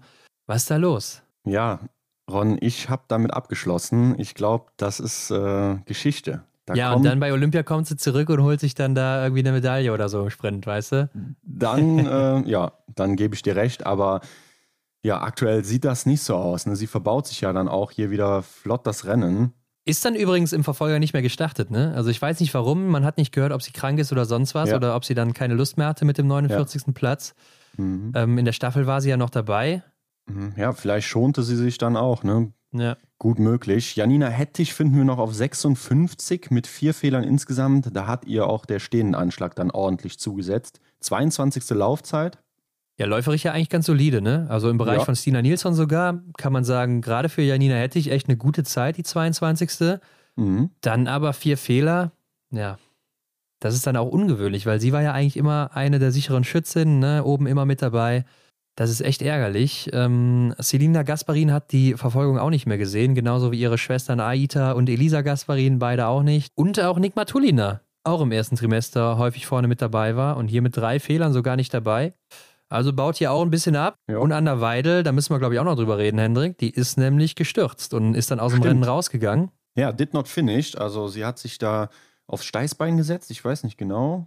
Oder Hüfte hatte sie da irgendwie am Ende braucht auch Hilfe. Ne? Also da dachte man ja zuerst, oh wei, nicht, dass sie sich da jetzt schlimmer verletzt hat, ist aber Gott sei Dank dann eben auch nicht so gewesen. Ja, hat wohl keine größeren Blessuren davongetragen, ist aber sah auch nachher nicht mehr ganz so schlimm aus, ist ja alleine noch dann da weggelaufen zum Wagen und so weiter, ja. aber konnte das Rennen eben leider nicht beenden. Äh, bitter für sie, glaube ich, auch in der aktuellen Position, kann sich wieder nicht zeigen, jetzt auch nachdem sie schon krank war, dann eben in Östersund und Hochfilzen. Ja. Mhm. Ähm, bin ich mal gespannt, ob sie dann in Ruppolding noch dabei ist. Und nach dem Rennen gab es ja natürlich wieder die Pressekonferenz der Top 3, wie das immer so ist bei der ja. IBU. Und Hendrik, da sagt Marte Olsby-Reuseland, dass äh, Oberhof hier ein ganz guter Test ist für sie, für die Olympischen Spiele, denn es ist ja sehr windig. Mhm. Äh, also harte Bedingungen hier, ein schwerer Schießstand. Das findet sie dann schon mal gut. Und dann hat sie auch darüber geredet, dass sie ja Antols auslassen wird, was man ja schon länger weiß und dass es für sie eine einfache Entscheidung ist, weil die Olympischen Spiele ja auch nur alle vier Jahre sind, auch wenn sie jetzt gerade im gelben Trikot unterwegs ist und ja gut eben dabei ist. Und da habe ich mir schon so gedacht und auch mit so ein paar anderen Interviews, die ich von ihr gelesen habe, das sind doch safe ihre letzten Spiele, beziehungsweise nicht nur die letzten Spiele, sondern das hört sich schon so an, als wäre das ihre letzte Saison, oder? Ja, also sie hat da auf jeden Fall Raum gelassen äh, für die Zeilen, die dazwischen so stehen. Sie hat auch später dann im Verfolger nochmal gesagt, sie genießt aktuell die Zeit jetzt hier im gelben Trikot. Und das hört sich ja mhm. dann einfach so an, ja, als bist du so auf Abschlusstour, ne? Nimmst nochmal so alles mit, genießt, saugst nochmal so alles auf, jetzt gerade im ja. letzten Moment, bist dadurch befreiter und so weiter, was dir vielleicht auch dann hilft, wenn du jetzt gerade vorne bist, so ja. druckmäßig zumindest. Äh, und da habe ich schon gedacht, so, also das hört sich doch so an, als würde sie da echt nicht mehr lange dabei sein hier. Ja, und sie hatte ja auch dann schon was anderes im Kopf. Ne? Ich meine mich zu erinnern, dass sie gesagt hatte, ähm, ja, ich genieße das jetzt hier gerade, wie du auch schon gesagt hattest, denn bald kommt da ein anderer Job, ein richtiger Job. Stimmt, das hat sie gesagt. Und sie sagt ja auch, ich werde ja auch immer älter oder bin ja jetzt auch ja. schon älter und so weiter. Und da kommen ja auch andere Sachen. Also hört sich schon so nach Familienplanung an. Ja. Und ich würde sie auch so als Person einschätzen, dass sie schon an sowas denkt, auch momentan mhm. oder mittlerweile. Aber dann kam ja sogar die Meldung, dass sie sogar wirklich daran gedacht hat, nach dem Verfolger hat sie es gesagt, dass sie aufhört nach den Olympischen Spielen, beziehungsweise nach der Saison. Ja, genau. Aber hat sich jetzt wohl dann doch entschieden, nochmal ein Jahr dran zu hängen, weil im nächsten Jahr in Oberhof die Weltmeisterschaften sind und jetzt lief es hier so gut für sie.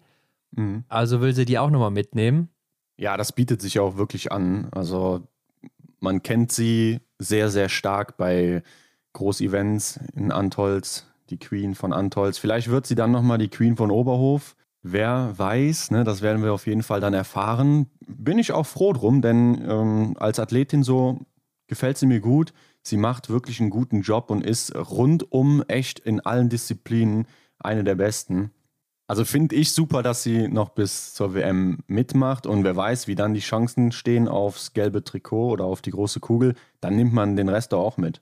Ja, klar, aus sportlicher Sicht würden wir das wahrscheinlich auch so sehen. Ich glaube, Frauen sehen das auch immer ein bisschen anders. Und allgemein konnte ich gar nicht verstehen, warum bei der ARD, das war bei Christian Dexter so, aber auch bei Willi Haag, dass beide davon gesprochen haben, dass sie Antolz mitmacht oder beziehungsweise alle Rennen mitnehmen will und mhm. sich auf mhm. den Gesamtweltcup fokussieren will. Also sie hat eindeutig, und ich habe es mir auch noch zweimal angehört, weil ich danach verunsichert war, sie hat eindeutig gesagt, sie wird sich auf die Olympischen Spiele fokussieren und sie wird auch Antolz leider auslassen müssen. Ja. Also so sieht es aktuell aus. Ich habe da keine an anderen Informationen und ich glaube jetzt auch nicht, dass sie bei der Pressekonferenz das sagt und dann zwei Wochen später was anderes macht. Mhm. Ja, vielleicht hat sich da wer verhört. Glaube ich auch. Und damit kommen wir zur Mixstaffel, die auch an Norwegen geht. Der zweite Sieg von Martha Olsby-Reuseland, die das Ding hier auch nach Hause läuft, denn die Männer sind gestartet. Das bedeutet ja, für alle 7,5 Kilometer werden gelaufen. Und das ist ja für die Frauen dann immer ein Sprintrennen. Ja, ja, klar. Also es ist ähm, nochmal anstrengender. Und ich finde aber gut, dass es die Regel gibt, denn so, ja, haben ja dann auch mal die Damen die Chance, eben äh, durch die Ziellinie zu laufen. Sonst war es ja immer andersrum. Ja, aber ich meine, es war doch auch damals so, dass die Strecken gleich lang blieben, also diese sechs Kilometer und siebeneinhalb ja. Kilometer dann für Männer und Frauen. Für Männer wird es ja immer kürzer, wenn die Frauen starten, ne? Dann sind es ja sechs Kilometer. Mhm. Und für die Frauen wird es nur länger. Also das ist dann schon irgendwo unfair. Aber ähm, überstanden haben es natürlich alle. Gut, ich glaube jetzt auch die anderthalb Kilometer machen den Braten auch nicht mehr fett. Nee, gehe ich auch von aus. Aber war ja auch gleichzeitig die äh, Generalprobe für Peking. Ja, und ich finde, das hat man doch schon auch in den Personalien gemerkt. Ja. Also, wie ich finde, Norwegen läuft hier mit dem stärksten Team auf. Klar, jetzt fehlt Tiril Eckhoff, die war ja hier nicht am Start. Sie findet gerade noch zur Form zurück. Deswegen hier Ingrid Landmark-Tannrevold für sie. Aber ja, doch, schon. Äh, ich fand das dann auch ziemlich einfach eigentlich zu tippen. Ja, ich hatte mich auch gewundert, dass beim ARD die Schweden die ganze Zeit als große Favoriten hier ausgemacht wurden, ja. weil die ja alle samt davor in den Rennen nicht gut unterwegs waren. Also mhm. Samuelsson, Ponzile Oma, Hanna Oeberg und Elvira Oeberg waren nicht so stark unterwegs wie im ersten Trimester. Und da habe ich mir schon gedacht, das wird hier nicht laufen. Weder am Schießstand noch in der Loipe waren sie nicht so besonders. Ja. Äh, zumindest nicht so, wie es sonst der Fall ist. Also auch mal wieder Kritik auf hohem Niveau. Ähm, und dann habe ich auch natürlich die Norweger auf 1 gesetzt, weil die waren top besetzt, sind einfach grundsolide und mit einem Nachlader oder so lassen die eigentlich nichts anbrennen. Ja. Und hier hat es für Johannes Tinnesbö ja auch ganz gut geklappt. Ne? Also hat auch immer nur einen Nachlader gebraucht. Hat auch eine richtig gute Laufzeit hier hingelegt und war auf seiner Runde ja auch der schnellste. Ne? Es ist ja auf der zweiten Position, nämlich 19 Sekunden vor Smolski dann. Ähm, das ist schon einiges in so einer Staffel. Und ja, Martha Olsby-Reuseland musste es dann eben nur noch mit nach Hause bringen. Taye Bö, Hendrik, ich weiß nicht, ob du es mitbekommen hast, hat aber auf seiner dritten Runde, also auf seiner letzten Runde, eine richtige Pfefferrunde hingelegt. Was muss ich mir darunter vorstellen? Ja, weiß ich nicht. Ich muss mal Christian Dexter nochmal fragen, was eine Pfefferrunde ist, aber da ging es anscheinend richtig ab, du. Man muss ja, aber ja. auch sagen, es fiel schon wieder auf, dass die Russen hier unheimlich gut mithalten konnten, ne? Gerade auch läuferig und so. Ja, wobei Insgesamt sind sie ja nur die viertbesten, ne, was die Course Time Total angeht. Ja, ich äh, meinte auch eigentlich die Männer, aber Ach so. da habe ich mich zu schlecht ausgedrückt, sorry. Die Frauen waren nicht so gut unterwegs, aber die Männer ähm, haben sich da richtig gut verkauft, wie ich finde. Ja.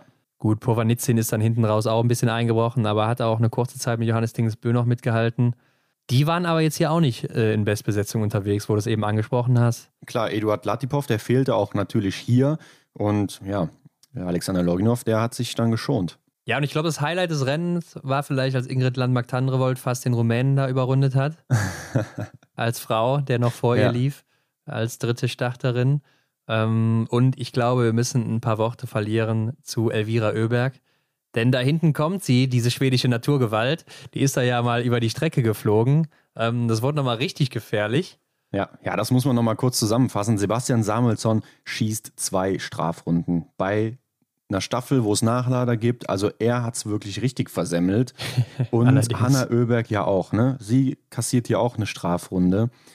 Wobei also, sie noch gar nicht so schlecht unterwegs ist, ne? Also sie war in ihrer Runde noch die siebtschnellste, 37 Sekunden hinter Alim Beka war. Ist mhm. ja für eine Strafrunde eigentlich noch ganz okay. Ja, aber immerhin steht da die Eins und ja. ja, also bis dahin drei Strafrunden für das Team Schweden und dann kommt Elvira Oeberg und die zündet mal wieder. Ja, war einfach mal wieder richtig cool anzusehen. Also auch gut geschossen, ne? Nur einen Nachlader gehabt. Ja. Das war auch bitter nötig und hätte fast noch das Podium geholt für die Schwedinnen und Schweden. Sebastian Samuelsson hat es natürlich an dem Tag nicht verdient, muss man so sagen, aber Martin Ponzile Oma hat auch ein gutes Rennen mhm. gemacht. Ja, Spannung bis zum Schluss auf jeden Fall wieder und das ist ja auch das, was wir sehen wollen. Und wie und, man gehört hat, hat äh, Sebastian Samuelsson ja dann auch ordentlich von Johannes Lukas ähm, auf die Mütze bekommen. Hat er ein paar also, Backpfeifen bekommen dafür? Da, nee, das weiß ich nicht, aber ah, okay. auf jeden Fall verbal ging es da scheinbar richtig rund in der Kabine. Kann ich mir ja. vorstellen, dass der Johannes gesagt hat, hier, Sebastian, so nicht. Ja, muss auch mal sein, denke ich, aber ich glaube, die beiden verstehen sich ja ganz gut und ich denke, Klar, das ist dann ja. auch danach wieder gegessen. Ich will aber hier mal kurz über die Laufzeiten noch reden, denn das deutsche Team ist hier auf Rang 7, 2 Minuten 5 hinter den Norwegern. Das ist schon viel, ne? wenn man dann ja. Wenn man dann mal auf die Belarussen und Belarusinnen guckt, die sind da 33 Sekunden zurück, die Schweden sind 47 Sekunden zurück, Russen 1,25. Ja, und da bist du mit 2 Minuten und 5 dann schon deutlich hinten. Holst du halt nicht so schnell auf. Ja, für Deutschland ging an den Start Roman Rees, Benedikt Doll, Vanessa Vogt und Vanessa Hinz. Und ja, das verwundert dir eigentlich nicht, dieses Ergebnis, beziehungsweise diese, dieser Rückstand in der Loipe, wenn man sich auch einfach mal die Sprintergebnisse anschaut, wie wir eben schon analysiert haben. Ja, klar, da fehlen natürlich jetzt Denise Herrmann, Franzi Preuß, die ja wahrscheinlich laufen werden, obwohl eine Vanessa Vogt, hm? wer weiß, ne? wie sie sich noch schlägt, beziehungsweise die anderen dann auch. Ja, sie bietet sich auf jeden Fall an, gerade weil sie so stabil am Schießstand ist. Bei den Herren kann ich dir aber zurzeit echt nicht sagen, wer da starten wird in der Mixstaffel. Ja, hier könnte ich mir schon vorstellen, dass Roman Rees das Ticket hat oder den Einsatz bekommt, weil ähm, ja, er ist ja ein stabiler Schütze. Ja, ich sehe auch gerade in Peking werden die Frauen starten. Das heißt natürlich, dass Eric Lesser jetzt hier nicht den Startläufer machen könnte, wo ja. er wahrscheinlich gesetzt wäre. Trotzdem glaube ich irgendwie, dass er dann doch da startet, weil er ja dann doch immer gute Leistungen da zeigt. Und ja, Benedikt Doll als Schlussläufer, Philipp Navrat, Johannes mhm. Kühn, schwierige Sache. Ich glaube, da werden jetzt wirklich die, die letzten Rennen noch entscheidend sein. Und das ist ja jetzt eigentlich nur noch Ruppolding. Ja, und dann ist ja nochmal die Frage, wie passt der Athlet denn überhaupt in dieses Rennformat rein? Wenn du jetzt mal nimmst, Johannes Kühn, der hat sich mit seinen Sprintrennen definitiv auch qualifiziert, da zu laufen, aber passt es dann auch für ihn und dann passt es so im Team? In der Regel müsste man dann sagen, ja, jeder macht da so seinen Job, aber vielleicht muss da auch mehr noch stimmen als nur, ja, im Endeffekt die Leistung. Ja, da ist immer so diese Schießleistung das Problem bei ihm, ne? Also wo man nicht mhm. so wirklich weiß, was ist da möglich oder eben auch nicht. Und das ist ja auch das erste Rennen in Peking. Also du hast keinen anderen Anhaltspunkt mehr außer das Training und dann eben die Rennen in Ruppolding und vielleicht der ein oder andere, der dann noch in Antolz starten wird. Johannes Kühn wird ja wahrscheinlich da starten. Ja. Benedikt Doll vielleicht, weiß man noch nicht. Und äh, der eine oder andere wird sich auch noch überlegen. Mhm. Ähm, viel Zeit ist nicht mehr. Und du hast eben angesprochen, Henrik, dass die Besetzung oder dass man gemerkt hat, dass es die Generalprobe ist anhand der Besetzung. Und ich fand, das hat man dann auch in der Single-Mix-Staffel gemerkt, denn die war dann eben nicht so gut besetzt. Genau, außer ein Team, finde ich, Österreich. Genau. das Wen war hätten die da anders aufstellen sollen? Lisa ja. Therese Hauser und Simon Eder. Ja, die haben es wirklich gut gemacht. Ne? Klar, man hätte auch Felix Leitner nehmen können. Ne? Der ja. hat ja mit Lisa Theresa Hauser die World Team Challenge gewonnen. Aber sie werden hier auch Zweiter hinter Russland. Und die hatte ich auch oben auf meinem Zettel. Also Restova mhm. und Babikov haben mir beide gut gefallen in den Sprintrennen. Restova sowieso in den letzten Rennen, auch in Annecy ja schon gut dabei gewesen. Hatte ich auch, ich glaube, auf Platz zwei. Ich hatte Österreich auf eins, glaube ich. Ja, ich hatte auch Österreich auf eins. Für mich hier ganz klar das stärkste Team. Und sie sind ja auch einfach das eingespielte Single-Mix-Team. Ja. Und die Ukraine auf Rang 3 ist ja auch immer so ein Team, das man bei Staffeln tippen kann. Hier hätten wir es ja. am besten gemacht. Ich habe es nicht gemacht. Ähm, mit Daya Blaschko und Artem Tischenko. Ja, die sind definitiv immer für eine Überraschung gut. Ich habe aber auch mehr vom deutschen Team erwartet, nämlich Erik Lesser und Franziska Hildebrand. Also beides ja auch solide Schützen. Waren auch zeitweise richtig gut dabei, aber dann hat Franziska Hildebrand es leider beim letzten Wechsel oder nach dem letzten Wechsel dann am Schießstand liegen lassen, das mögliche Podium. Ja, genau. Ich wollte sagen, sie sind ja auch wirklich gut unterwegs gewesen. Ähm, Erik Lesser sah wirklich gut aus und Franziska Hildebrand, die hat auch echt lang am Schießstand gekämpft. Es war natürlich auch schwierig, also der Wind, der hat da schon ordentlich reingepfiffen, hat man auch gesehen an ihren Haaren oder äh, viele haben ja auch da sehr lange geschossen. Ja. Trotzdem muss man natürlich sagen, ja, das, keine Ahnung, also entweder ziehst du halt durch und triffst dann eben nicht oder du lässt dir Zeit und triffst dann, ne? Also eins von beiden musst du machen. ja. Wenn dann beides eben nicht funktioniert, dann ist, sieht das natürlich am Ende sehr blöd aus und so hat sie es natürlich dann auch leider vergeigt. Klar, passiert jedem Mal, ist jedem schon passiert aus ihrer Sicht vielleicht bitter, weil sie eben auch noch zu den Olympischen Spielen will und das natürlich mhm. dann auch wieder so ein Punkt ist, der mit reinzählt, sicherlich. Ja, gerade so ein Staffeleinsatz, äh, da hätte sie vermutlich eine Chance. Ja, ich sehe es aber auch ähnlich schwierig wie bei den Männern. Wen nimmst du da mit oder wen lässt du starten bei vier Startplätzen? Ne? Ja. unheimlich schwierig momentan im deutschen Team, aber ich denke auch, dass sie aktuell so Position 4 oder 5 innehat, eher 5. Mhm. Also Ersatz ist. Ein richtig gutes Rennen macht hier aber auch Amy Baserga, zumindest auch auf ihrer letzten Position. Da ist sie nämlich die drittschnellste. Mhm. Und lässt schon mal ihr Potenzial so ein bisschen aufblitzen. Die Schweiz dann am Ende zwar nur Achter geworden, aber ich denke, das ist ein solides Ergebnis bei dem Teilnehmerfeld für die beiden. Äh, sie ist ja mit Joscha Burghalter gestartet. Ja, genau. Man kennt ihn von Dexys Singlebörse noch. War ja letztes Jahr auch in Oberhof. Ja, stimmt. Und die Franzosen waren doch letztes Jahr in Oberhof auch so gut, oder? Ja, sie haben gewonnen, ne? Mit Emilien Jacquelin und Julia Simon waren es die beiden. Ja, ich, ich meine, da war sowas. Aber hier elfter ja. Platz, fünf Strafrunden. Nicht fünf Fehler, sondern fünf Strafrunden. 18 Nachlader. Mein lieber ja. Mann. Ja, Anna Chevalier-Boucher, ne? die hat da zweimal richtig ins Klo gegriffen. Fabian Claude hat ja teilweise ganz gute Rennen gemacht. Zumindest ja, bei stimmt. seinem zweiten mhm. Einsatz. Und Norwegen hat auch einen schwarzen Tag erwischt. Wettle Christiansen und Idalien. Habe ich jetzt auch nicht ganz vorne gesehen, aber den Top 5 schon auf jeden Fall. Ja, bei Idalien war ich mir nicht wirklich sicher. Sie hatte ja auch schon mal ja. den einen oder anderen Staffeleinsatz gehabt. Aber ja, da habe ich noch nicht wirklich die Sicherheit gefühlt. Von daher habe ich sie außen vor gelassen. Wettle Christiansen natürlich, ja, hier im ersten Einsatz null Fehlern, im zweiten kassierte aber auch die Strafrunde. Ja, hängt dann natürlich auch hinterher im zweiten Einsatz. Also dann willst du das wieder rausholen, bist noch mehr unter Druck, riskierst vielleicht auch, weil es sonst eh vorbei ist. Ja, ja, dann passiert ja auch noch so ein Malheur und dann war es das dann eben auch. Single-Mix-Staffel ist ja nicht olympisch, werden wir also in Peking nicht sehen. Vielleicht dann bei den nächsten Spielen in Antolz. Mal gucken. Ja. Ist aktuell noch nicht klar, aber ähm, ich denke, das ist auch nur eine Frage der Zeit. Fändest du es gut? Ja, warum nicht? Ist ja auch ein, äh, bei den Weltmeisterschaften am Start und ist doch ein guter ja. Wettbewerb, also kann man doch durchaus bringen. Wäre ja eigentlich nur ein Renntag mehr, ne? Für uns als Zuschauende perfekt. Ja, für die Sportler wird es dann wahrscheinlich trotzdem in diese zwei Wochen reingequetscht werden. Also wird dann natürlich immer ein bisschen straffer der Zeitplan, aber ist ja bei Weltmeisterschaften auch so. Also ja. sie sind es ja dann gewöhnt. Das sollte so der Fall sein. Ron, schauen wir uns den Sonntag an. Die Verfolgungen standen an und Quentin Fiomayer gewinnt bei den Herren mit zwei Fehlern. Ja, und das Wetter hat auch mal wieder richtig mitgespielt hier, ne? Also Schnee vom Feinsten, der Wind hat auch mal wieder sich gezeigt. Also Oberhof, wie es leibt und lebt und Quentin Fiomayer mit seinem dritten Verfolgungssieg in diesem Winter schon. Ja. Hat nur in Östersund nicht gewonnen. Ja, und der Sieg, der war ja gar nicht so klar, ne? Also es ging ja, ja lange Zeit nur darum, irgendwie die Lücke zu Alexander Loginov, der eben aus dem Sprint als erster gestartet ist, zu schließen. Der hatte eine Minute Vorsprung, hat da sein Rennen vorne gemacht, ähnlich wie Johannes Kühn in Hochfilzen. Und dann das letzte Schießen. Was hat der da abgeliefert? Ja, also man kann ja schon sagen, er hatte zwei Runden safe drin, die hätte er machen ja. können. Dann trifft er die ersten beiden Schüsse und dann schießt er die letzten drei vorbei. Also genau einer zu viel. Und ja, da, ich habe eigentlich gedacht, der Russe hat keine Nerven so, aber mhm. ja, anscheinend hat er es doch. Ja, er sah auch echt cool aus in dem dritten Anschlag, wo er da stehend auch Probleme mit dem Gewehr hatte, wo er dann ständig ja. manuell nachladen musste. Ich habe gedacht, hm, das kostet ihn wirklich Zeit, hat es ihn ja auch, aber dass er da so cool geblieben ist und einfach seinen Job gemacht hat, das fand ich echt bemerkenswert. Ja, das stimmt. Aber dass er das Ding dann nochmal so aus der Hand gibt, ja, muss man anerkennen. Ne? Also das war schon eine gute Leistung bis dahin und dann, äh, ich habe auch nicht mehr damit gerechnet. Also ich habe schon gedacht, ja, okay, der ja. macht jetzt hier seinen Doppelsieg safe, aber ja, Kanton Fiormaillet kam um die Ecke, trifft alles beim letzten Schießen und grinst sich wieder ein.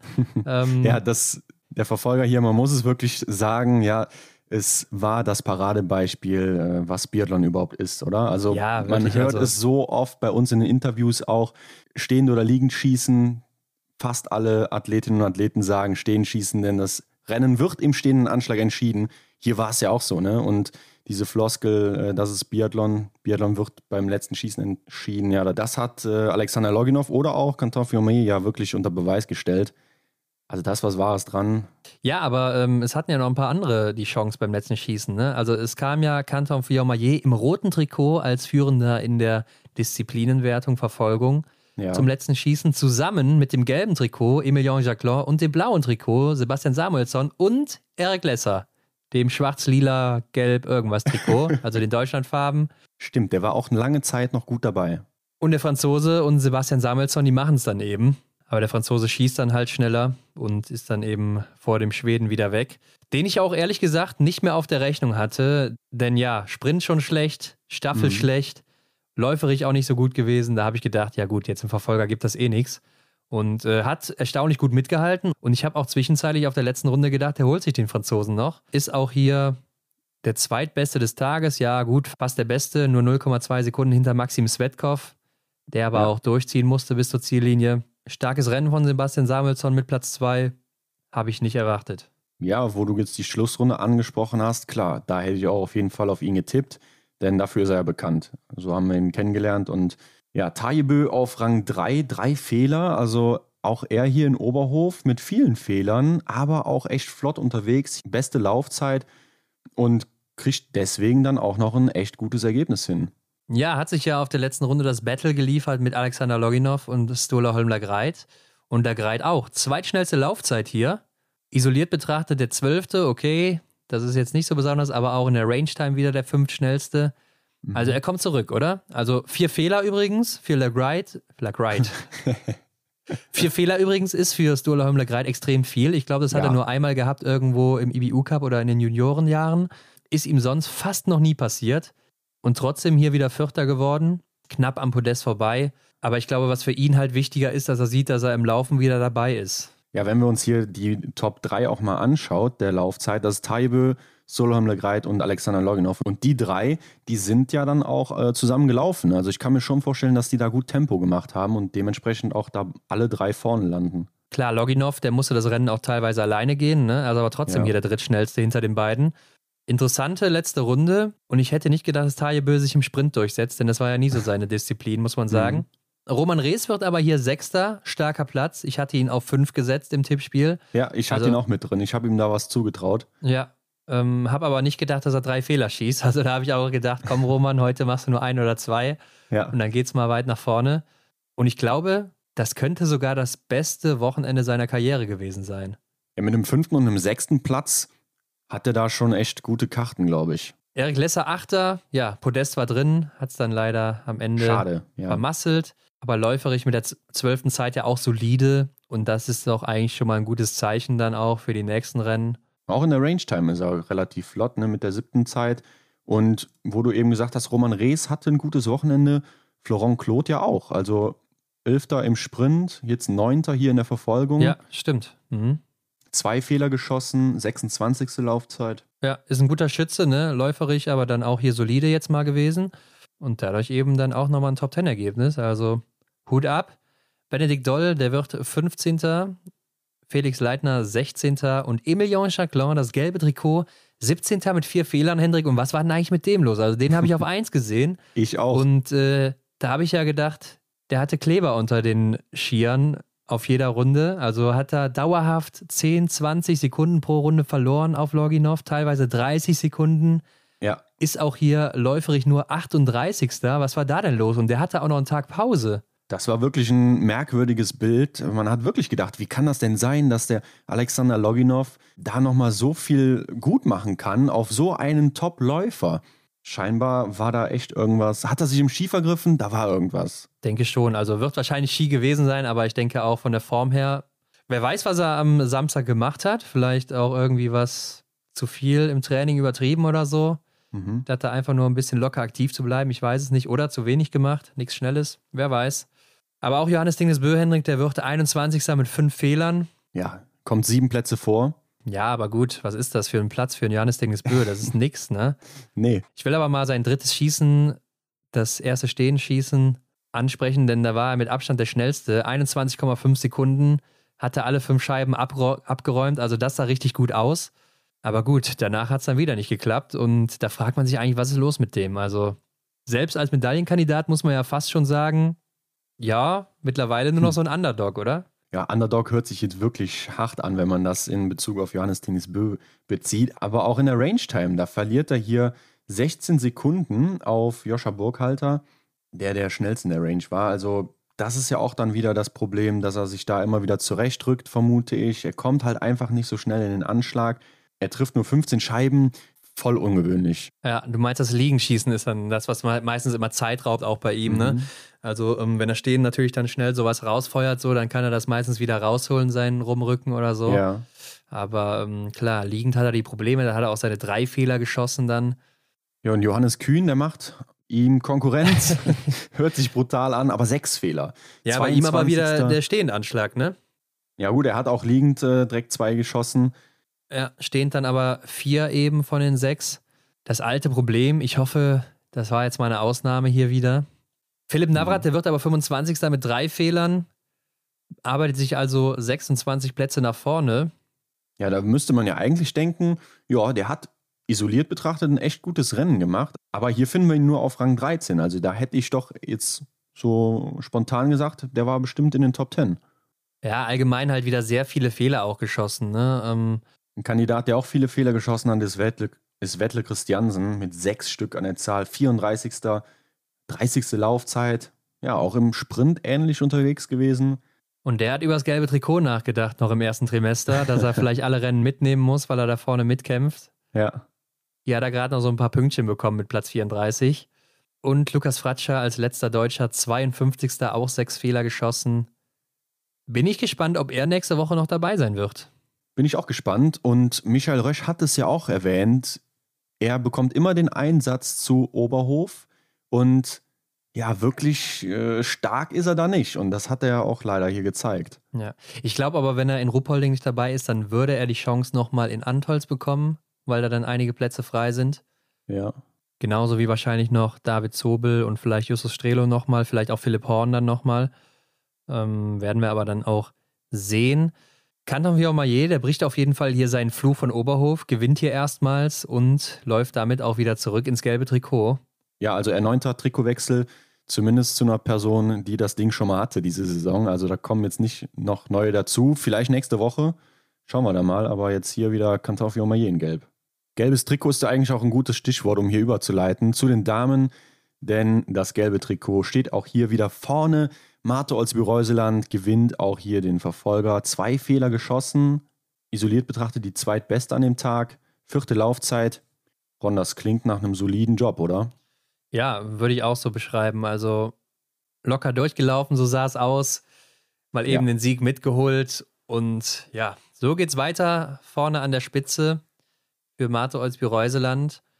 Ähm, und wo wir es gerade nochmal ansprechen, bezüglich auch Karriereende von eben nochmal. Glaubst mhm. du eigentlich, dass uns nach der Saison so eine Welle der Karriereenden erreichen kann? Das kann ich mir gut vorstellen.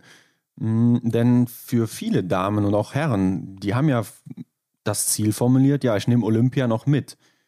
So, und von Dorothea Viera zum Beispiel hat man ja gehört, da geht es langsam dem Ende zu, sie möchte sich umorientieren, beziehungsweise die Familie in Angriff nehmen. Oder ja, jetzt haben wir es von Martha aus Reuseland gehört, die macht noch weiter, freut uns sehr sehr.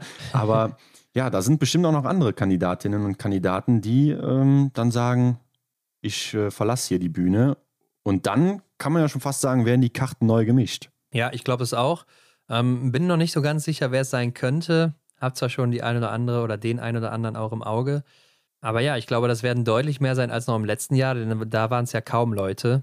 Aber zurück zum Rennen, denn kurz vor Start gab es ja noch die Meldung, dass Hannah Sola nicht starten wird. Die hat nämlich Halsschmerzen bekommen. Und dann haben sie natürlich auch mit Sicht auf die nächsten Rennen gesagt, komm, dann startest du heute mal nicht hier. Ja, ja sie hatte ja eine perfekte Ausgangslage. Ja, als zweite natürlich sehr, sehr bitter, aber ich glaube auf lange Sicht dann auch mit Peking, wo sie auch dann gerade im Sprintrennen, denke ich mal, eine Medaillenanwärterin ist, schon die clevere Entscheidung. Auf alle Fälle. Denn da jetzt irgendwie zwei Wochen noch auszufallen, kurz vor Peking, wäre dann, glaube ich, auch das Ende für die Medaillen. Mhm, hätte nicht viel Sinn gemacht. Hanna Oeberg auf Rang 2, auch mit zwei Fehlern, drittbeste Laufzeit. Hab ich nicht erwartet, Hendrik. Hab ich nicht erwartet hier? Und ich glaube, sie profitiert natürlich auch davon, dass viele andere auch äh, ein, zwei Scheiben haben stehen lassen. Ja. Die ist ja auch ähm, ja. quasi mit Martha Olsby-Reuseland die beste Frau des Tages hier im Verfolger. Also isoliert Richtig. betrachtet sind die beiden fast zeitgleich. Und Sinara Alimbekova schafft es aufs Podest im letzten Rennen von Oberhof. Rang 3 für ja. sie auch zwei Fehler. Also auch sie bricht hier den Fluch, ähnlich wie Kantam Fiormaillet. ja. Äh, nur bei ihr war es nicht Oberhof, sondern eben das Podest ist da auch mal wieder angekommen. Wohlverdient muss man ja auch sagen, ne? Vielleicht hätte sie es ja auch gar nicht geschafft, wenn Hanna Sola dabei gewesen wäre. Wer Stimmt, weiß. Ja. Ich habe auch überlegt fürs Tippspiel, ich muss mal hier anmerken, ich hatte alle fünf Damen, die Ach, wir jetzt stimmt, hier noch ja. komplettieren. Die hatte ich in meinen Top 5 leider die Reihenfolge verkehrt, aber immerhin ordentlich. Ja, du Punkte. hast 17 Punkte oder so geholt, ne? Ja, das hat mir ein paar Pünktchen gebracht. Und ich war echt am überlegen, Hanna Sola oder Sinara Alimbekova und ich habe mich dann für die richtige entschieden. Ja, ich habe gedacht, äh, Anna Chevalier oder Ingrid Landmark-Tandrevold und habe dann Ingrid genommen. Aha, ja. Ah, und Hanna Oeberg habe ich auch noch drüber nachgedacht, aber habe gedacht, nee, komm, ist zwar immer gut im Verfolger, aber lief nicht so gut. Also, wie dem auch sei, Julia Simon und Anna Chevalier Boucher Platz 4 und 5. Lisa Theresa Hauser kämpft sich nach vorne auf Platz 6 mit nur einem Fehler. Also sie kann ja doch wieder schießen, Hendrik. Ja, beruhigt mich. Auch isoliert betrachtet, die drittbeste an dem Tag. Hat ein gutes Rennen gemacht. Ja, also soweit ich weiß, werden sie ja auch überall starten und äh, vielleicht macht das Martha Olsby-Reuseland dann doch nochmal Angst nach Antolz. mal gucken. Äh, Elvira Oeberg wird hier auf jeden Fall siebte mit drei Fehlern. Ja, ihr Laufvermögen dann eben mal wieder. Ist zwar gar nicht so weit oben dabei, aber immer noch in den Top 10 bzw. Top 8 läuferig. Ja. Ingrid Landmark-Tandrevold wird neunte. Vanessa Vogt verteidigt ihren zwölften Platz mit zwei Fehlern. Dorothea ja, Viera mit fünf Fehlern 15. Hendrik macht hier den Lisa Vitozzi, nämlich im Liegendanschlag fünf Fehler und stehend dann fehlerfrei. Aber noch kurz zu Vanessa Vogt. Sie macht hier zwei Rennen äh, als beste Deutsche. Stimmt, aber das ist auch gar kein gutes Ergebnis fürs deutsche Team, muss man sagen. Also zwölfter Platz jetzt so als bestes deutsches Ergebnis, ne? Ja, ja jetzt kann man wieder sagen, wir sind so verwöhnt und keine Ahnung was, aber trotzdem äh, zwölfter Platz oder so. Verstehe ich. Und äh, es war ja auch der erste Auftritt für Vanessa Vogt im Weltcup im heimischen Stadion. Aber ich finde, jetzt merkt man doch, dass Vanessa Vogt wirklich angekommen ist. Und ich meine im Hinterkopf zu haben, dass ich öfters gehört habe, dass sie ja auch jetzt zu einer Konstanten im Team wird. Ja klar, wenn du, wenn du vorne mit dabei bist oder die beste Deutsche bist, warum sollte es nicht so sein? Also ganz ja, logisch. Äh, korrekt. Äh, kannst du ja schlecht gegen argumentieren, nee, Vanessa, du bist raus, du bist die beste Deutsche. Also natürlich ist die weiter dabei und das ist auch richtig so. Und sie ist ja auch jung, muss sich entwickeln, muss erstmal mitlaufen, muss mal gucken, ne, wo kann man noch was rausholen und dann gucken wir mal weiter. Wie lange ist Lisa Theresa Hauser im Weltcup mitgelaufen, äh, bis sie dann mal wirklich ihren Durchbruch hatte im letzten Jahr? Ja. Und das haben wir auch schon bei vielen anderen Damen so gesehen. Aber ein gutes Rennen macht ja hier auch Franziska Hildebrand, ne? Mit 18 Treffern. Leider dann beim letzten Schießen zwei Fehler. Sonst wäre es nochmal richtig weit nach vorne gegangen. Aber immerhin auch 26 Plätze gut gemacht und ja, äh, ja wird jetzt auch schwierig, glaube ich, sie wieder rauszukicken. 14. in der isolierten Zeit hier an dem Tag. Also, warum sollte sie nicht mal dabei bleiben? Ist ja dann isoliert betrachtet halt hier die beste Deutsche. Das heißt immer dann ohne die Rückstände aus dem Sprint. Danach kommt dann Vanessa Hinz auf Platz 31, die zurückfällt mit vier Fehlern. Und Denise Herrmann fällt von 26 auf 41 zurück mit insgesamt acht Fehlern. Jo. Also, das ist schon erschreckend. Ja, da lief echt nichts am Schießstand. Das ist äh, ja auch für eine schnelle Läuferin zu viel. Aber schnelle Läuferin, da äh, musst du mir recht geben, ne? Denn hier fünfte Laufzeit. Ja, mhm. ja definitiv. Ähm, Stina Nilsson, die ist 44. geworden, war ja auch zwischenzeitlich noch gut dabei, aber dann eben sechs Fehler im Stehendanschlag Ui, und dann war es wieder insgesamt vorbei. Sieben. Ja, insgesamt sieben, du sagst es. Ähm, Janina Hettich wird 48. Fünf Fehler hier. Ja, der eine liegend, der ist zu verkraften und dann der stehende drei und dann nochmal einen. Ja, da hat sie aktuell schade. so Probleme mit dem Stehendanschlag. Scha ja, wirklich schade. Mhm. Und auch die beste Schützin des letzten Jahres, Caroline, Caroline Offigstadt-Knotten, hier mit sechs Fehlern 54. Also da sieht man schon, es war nicht einfach. Ich weiß auch nicht, ob sie Nasenbluten hatte vor dem Rennen oder ob da irgendwas passiert ist. Also es sah nicht ja. so gut aus. Da gab es so ein paar Bilder von ihr. Ja, du hast mir Bilder zukommen lassen. Ich dachte, das wäre nach dem Rennen gewesen. Nee, das war vor dem war Rennen, beim Anschießen sogar. Mhm. Ja, sah übel aus. Und Martha Olsby-Reuseland macht ja jetzt damit den Hattrick hier perfekt in Oberhof. Drei Rennen, drei Siege. Das ist noch nicht vielen gelungen. Ihr ist es gelungen. Ja. Und damit ist sie jetzt auch im Gesamtweltcup relativ weit vorne, Hendrik. Ja, genau. Und damit kommen wir hierzu. Ganz weit vorne. Ja, und das ist Martha Olsby-Reuseland bei den Damen. Sie baut ihren Vorsprung weiter aus, hat jetzt schon 537 Punkte. Elvira Oeberg dahinter im blauen Trikot 449 Punkte. 88 Punkte Vorsprung damit, also das ist schon ordentlich. Da kann sie selbst mit einem ausgefallenen Rennen nicht überholt werden. Klar, beim zweiten, da wird es dann schwierig, wenn Elvira beides gewinnt. Aber ja, die Führung ist solide. Elvira Oeberg auch weiter auf Platz 2 und damit ja auch die beste U25-Athletin. Ja. Chinara Ali Bekava, die überholt natürlich jetzt hier auch Hanna Sola, die nicht gestartet ist, genauso wie Hanna Oeberg und Lisa Theresa Hauser. Mhm. Das sind dann eben die Plätze 3, 4, 5. Ja, und das ist dann doch noch eng zusammen. Ne? Also Platz 6 mit Hanna Sola bis Platz 2 Elvira Oeberg. Da ist es noch relativ eng. Oder sagen wir mal bis Platz 3 auf jeden Fall noch. Dann kommen ja noch die Streichergebnisse dazu. Hanna Sola streicht jetzt einmal 0 ja. durch den Verfolger, der ausgefallen ist, also verliert da nichts. Die anderen, die werden ein paar Punkte streichen müssen und dann wird das Ganze wieder ein bisschen enger. Aber die Führung ist ja schon richtig komfortabel für die Norwegerin. Ja, ich glaube, da nimmt sie sich auch dann jetzt den Druck ähm, in Bezug auf die Olympischen Spiele. Ne? Also sie kann jetzt ein Rennen auf jeden Fall, wie du schon sagst, pausieren. Da kann sie sich dann auf Olympia konzentrieren. Also das spielt ihr aktuell wahrscheinlich gut in den Plan, den sie sich so ausgelegt hat. Ja, wenn es nicht so endet wie dann eben in Antolz 2020, wo sie dann plötzlich krank wurde danach und kein Rennen mehr ja. bestritten hat. Ähm, da war sie auch noch in einer guten Position. Ja. Dorothea Viera ist derzeit 13. Denise Herrmann, beste Deutsche, 14. Das ist natürlich weit hinten für eine Denise Herrmann. Ja, und auch ich finde für die beste Deutsche. Ähm, ja. Also. Klar, Franziska Preuß ist nicht dabei. Ja, gut, sie ist natürlich ordentlich abgerutscht, keine Frage. Dadurch, dass sie nicht am Start war. Ja, ja. aber als deutsches Team, als Biathlon-Nation, wie es ja immer so schön heißt, da erwartet man doch eigentlich den ersten oder die erste deutsche Biathletin viel weiter vorne. Ja, sehe ich auch so. Ähm, Ingrid Landmark-Tandrevold ist 16. momentan, also auch noch gut dabei. Vanessa Vogt ist jetzt 17. Ähm, Lisa Vitozzi 21. Vanessa Hinz 22. Also zumindest schon mal safe für den Massenstart. Ja. Wenn es denn so bleibt. Franziska Preuß zurzeit auch noch als 24. Aber ist ja auch noch fraglich, ob sie jetzt in Ruppolding starten wird. Ja, klar, das weiß man noch nicht. Und ähm, ob Tyrell Eckhoff zurückkommt, weiß man das. Sie ist nämlich aktuell auf Rang 27. Ja, die Aussage ist, dass sie auf jeden Fall zurückkommt in der nächsten Woche. Mhm. Und äh, das ist ja auch ihr Ort, Ruppolding. Ja, äh, sprechen wir dann mal drüber, wenn wir das äh, hinter uns haben. Klar, die Zeichen stehen da schon gut. Ich bin echt gespannt, wie sie denn da jetzt dann zurückkommt, ne? ob das Ganze was gebracht hat. Stina Nilsson ist jetzt auf Platz 29, damit auch unter den besten 30. Und Anna Weidel immer noch 43. hier, also doch noch in Schlagdistanz nach oben, obwohl sie so lange keine Rennen mehr wirklich bestritten hat jetzt. Janina Hettich ist 47. Und Franziska Hildebrand ist jetzt auf Rang 50. Bei den Männern eben schon gesagt, Canton Fiormaillet jetzt auf 1 vor seinem Landsmann Emilien Jacquelin. Das sind aber nicht viele Punkte, nämlich nur 12, die die beiden auseinander sind. Ja, den Vorsprung, den hat man schon mal wieder schnell verspielt, das weiß auch er. Ja, und die Franzosen wollen ja wohl jedes Rennen mitnehmen, wollen dann in den Staffeln immer mal wieder sich schonen, haben sie ja jetzt auch gemacht am Wochenende. Ja. ja, unter dem Gesichtspunkt bleibt es ja dann echt ein spannender Weltcup bei den Herren, denn du hast ja gesagt, sie sind Landsmänner und äh, einen Zweikampf wird es dann auf alle Fälle geben. Ja, aber ich denke, dass auch ein Sebastian Samuelsson dann auch mitmischen wird. Der ist auch noch nicht so weit weg mit 425 Punkten.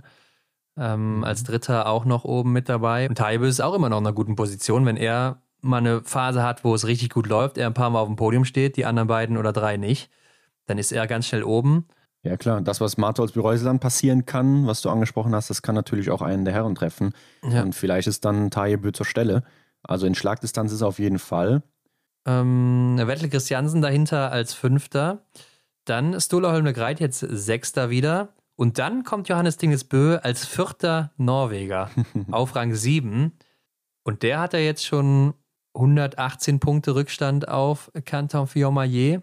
Ja, das sind schon einige. Darf man da schon sagen, dass er wahrscheinlich keine große Rolle mehr spielen wird? Ja, in dieser Woche wird er jetzt keine Punkte machen in Ruppholding, weil er nicht da ist. Und die Franzosen wahrscheinlich schon. Also ich denke jetzt mhm. nicht, dass die beiden keine Punkte machen werden da vorne oder auch die anderen, die da eben am Start sind. Ja. Und der Norweger ist aktuell ja auch nicht in so einer besonderen Form. Ne? Klar, er hat das Potenzial, dass er vielleicht auch mal drei, vier Rennen hintereinander gewinnen könnte. Vielleicht auch nach den Olympischen Spielen, da sind ja auch noch viele Rennen, darf ja. man nicht vergessen. Ja klar, da erwartet uns ja noch ein ganzes Trimester. Aber ich muss auch sagen, ich glaube zurzeit nicht dran, dass er dann noch eine Chance hat. Ja. Also da müsste es ja schon wirklich mit dem Teufel zugehen. Ja, dann müsste er einfach wieder zur alter Stärke zurückfinden und den anderen müsste ja quasi nichts mehr gelingen. Und ja, nichts gelingen vielleicht nicht, aber sie dürften halt äh, nicht mehr ja, in die Nähe des Podests so häufig kommen oder auch mal ein paar Ausrutscher bräuchten sie, ja. ne? Ja, kann ich mir echt nur schwer vorstellen. Ja, schwierig, schwierig. Eduard Latipov, der auch keine Punkte gesammelt hat, Achter und Alexander Loginov Neunter. Ey, und Latipov ist nur sieben Punkte hinter Johannes Dingesbö, obwohl er jetzt zwei Rennen weniger hat. Ja. Verrückt. Naja, Johannes Kühn, bester Deutscher damit, ne? Platz 10. Mhm. Top 10 Platzierung auch schon mal gut. Roman Rees, Platz 16, auch gut. Benedikt Doll 18. Philipp Navrat 20. Fällt natürlich was zurück nach dem Wochenende. Dann ja. haben wir noch Erik Lesser auf Platz 25, ist damit auch endlich mal safe für den Massenstart, der dann in ja. Antolz ist, wo er dann wahrscheinlich gar nicht dabei ist, oder? ja, das wäre bitter. Wobei ich sehe gerade, ähm, der Russe Serok Vostov und Zeit Karimula Kalili, die haben auch 157 Punkte. Aber Stimmt, ja. wer Nummer 25 ist, der ist dann eben auch für den Verfolger direkt qualifiziert, oder? Ja, Erik Lesser hat dann die besseren Ergebnisse gehabt, also das bessere genau. Einzelergebnis dann wahrscheinlich jetzt hier durch den Verfolger. Simon Eder ist ja übrigens im Verfolger nicht gestartet, habe ich eben gesehen, ist auf Platz 28 jetzt. Da hast du recht, ja. Und Lukas, Lukas, Hofer war ja auch nicht dabei, haben wir gar nicht gesagt. Ne? Lukas Hofer, der nimmt sich erstmal raus, hat da auch körperlich, fühlt er sich noch nicht so fit, ist jetzt auf Rang 29 hier im Gesamtweltcup. Philipp Horn, 37. ist ja aktuell im IBU Cup unterwegs, sammelt also keine Punkte. Justus Stredo haben wir noch hier auf 58 und Lukas Fratscher jetzt auch auf ah, 62. Ja. Mhm. Äh, ist natürlich weit zurück, aber gut, die haben auch nicht viele Rennen gemacht. Und du hast gerade angesprochen, IBU Cup, der war ja jetzt auch wieder am Wochenende. Und ja, zwei Sprints gab es da. Genau, der war in Bresno-Osabli und da haben ja letztes Jahr die Deutschen richtig gut abgeräumt. Da war die Siegesserie von Vanessa Vogt und David Zobel, der stand da, glaube ich, auch schon auf dem Podest und ist hier auch wieder Vierter geworden im ersten Sprint mit einer Top 5 Laufzeit. Ja. Ja, der zweite Sprint war dann nicht so gut. Ähm, und Lisa Maria Spark ist Achte geworden mit der sechsten Laufzeit im Sprint. Marion Wiesensater ist Siebte geworden im ersten Sprint. Ja, der zweite war auch bei den Damen nicht so gut. Aber mhm. da bieten sich welche an und gerade Lisa Maria Spark, die ja noch sehr jung ist, ähm, ja, sollte man mal ein Auge drauf werfen. Ähm, ist dann im zweiten Sprint auch läuferig so ein bisschen eingebrochen. Das ist halt dieses Ding bei den Jungen, ne? Ja. Ähm, dass die vielleicht diese Konstanz noch nicht haben über ein ganzes Wochenende oder über mehrere Wochen. Aber das ist natürlich schon mal cool zu sehen für ein deutsches Team. Wo du jetzt äh, David Zobel angesprochen hast, den müssten wir doch eigentlich jetzt auch mal wieder im Weltcup sehen, denn stärker kann man sich doch eigentlich nicht qualifizieren, oder? Ja klar, also Lukas Fratscher, der ist ja aktuell, glaube ich, auch noch, oder ist er jetzt nicht mehr? Ich schau mal gerade nach. Ja, ich denke mal, du meinst, ob er Erster ist, ne? Genau, führender in der Liste. Kann ich mir jetzt nicht vorstellen. Nee, ist er nicht mehr. Er ist auf Rang 5. David Zobel sogar einen Platz vor ihm in der Gesamtwertung auf Platz 4. Also ich würde mir wünschen, wenn wir David Zobel jetzt auch nochmal im Weltcup sehen, ja, ich finde, das hat es sich verdient. Ja, sehe ich auch so. Ähm, die Norweger auch wieder sehr stark hier unterwegs gewesen im IBU Cup. Ja, und mit den Norwegern, die vorne sind im IBU Cup, kommen wir hierzu. Dem Wachstruck hinterher. Ja, Hendrik, wie geht's weiter? Der Wachstruck zieht von Oberhof nach Ruppolding. Tyrell Eckhoff haben wir angesprochen, kommt zurück. Lukas ja. Hofer weiß man noch nicht, denke auch mal, er wird zurückkommen. Die Norweger, die wir aber gerade angesprochen haben, die werden wahrscheinlich jetzt zu sehen sein im Weltcup. Das heißt, Erlend Björntegard zurzeit Erster, Alexander mhm. Fjeld Andersen, auch vorne mit dabei.